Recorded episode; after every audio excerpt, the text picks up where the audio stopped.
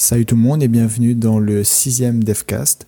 Aujourd'hui, on va commencer la création de notre nouveau jeu qui est euh, un jeu un peu le remake de Fruit Ninja, euh, mais on va faire un peu à la sauce Halloween avec un peu des citrouilles et euh, quelques les bombes. Je sais pas encore par quoi on pourra remplacer, mais peut-être par des têtes de squelettes. Enfin, on verra ça de toute façon. Alors, Fruit Ninja, on peut penser que c'est un jeu 2D mais en fait c'est un jeu de dés et 3D en même temps, puisque euh, quand on coupe les objets, enfin quand on coupe les fruits, c'est, euh, ce sont des modélisations de fruits, donc c'est de la 3D, mais euh, sur une plateforme 2D, donc du coup c'est un mélange des deux. Du coup, par quoi on va commencer?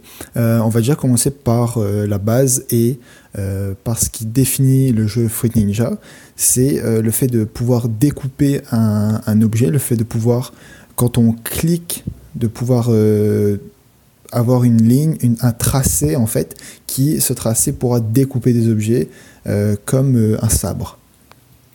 Alors ce qu'il faut mettre en place, c'est donc ce qu'il faut faire, c'est en gros, il faut savoir que on peut pas couper un, fruit si, enfin, par exemple, si on juste on pose son doigt sur le fruit, on peut pas le couper en fait. Il faut vraiment qu'il y ait un mouvement de, de, coupage, enfin de, je sais pas comment dire ça, un mouvement où on, peut couper quelque chose pour, pour, pouvoir le couper. Donc du coup, je mets ça en place, le fait qu'il y ait un mouvement de euh, que quelqu'un coupe quelque chose, alors l'objet donc forcément sera détruit. S'il y a juste un petit mouvement euh, pour que euh, l'objet soit découpé plus vite, ça ne marchera pas, il faut qu'il y ait une vitesse assez suffisante pour que l'objet soit découpé. Alors en ce moment, je suis en train de chercher euh, un modèle 3D pour, euh, pour la citrouille. En fait, du coup, il m'en faut deux. Il m'en faut un où on voit la citrouille en entier et un où la citrouille est coupée en deux. Euh, je vais voir si je trouve ça. Au pire, si je trouve pas ça, je vais juste faire ça avec un cylindre, avec une sphère pour le moment. Je vais voir ce que ça donne, mais je vais voir si je trouve ça. Bon, bah, j'ai pas trouvé euh, les modèles que je voulais.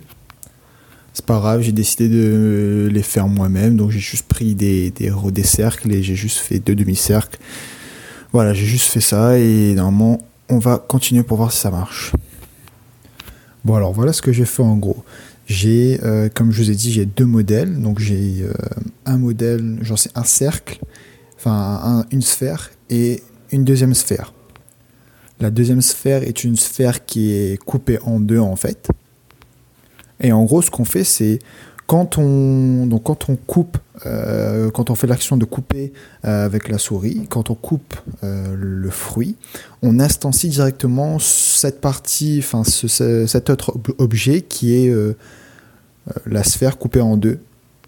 Du coup, quand on va couper l'objet, ça va supprimer notre sphère de base, enfin notre sphère globale, qui va la remplacer directement par deux, enfin, deux moitiés de sphère qui sera coupée en deux et qui tomberont. Du coup, euh, là, je vais essayer de voir un peu si je peux trouver d'autres modèles pour euh, d'autres modèles 3D pour faire ça. Mais voilà un peu la mécanique de base de Fruit Ninja. Donc voilà, ça sera tout pour aujourd'hui. J'espère que vous avez aimé ce devcast. N'oubliez pas d'aller voir sur la page Facebook. Je vais mettre euh, un petit GIF qui euh, va montrer un peu ce que j'ai fait aujourd'hui et euh, de me suivre sur tous les réseaux. Et nous, on se dit à demain pour un nouveau Devcast. Salut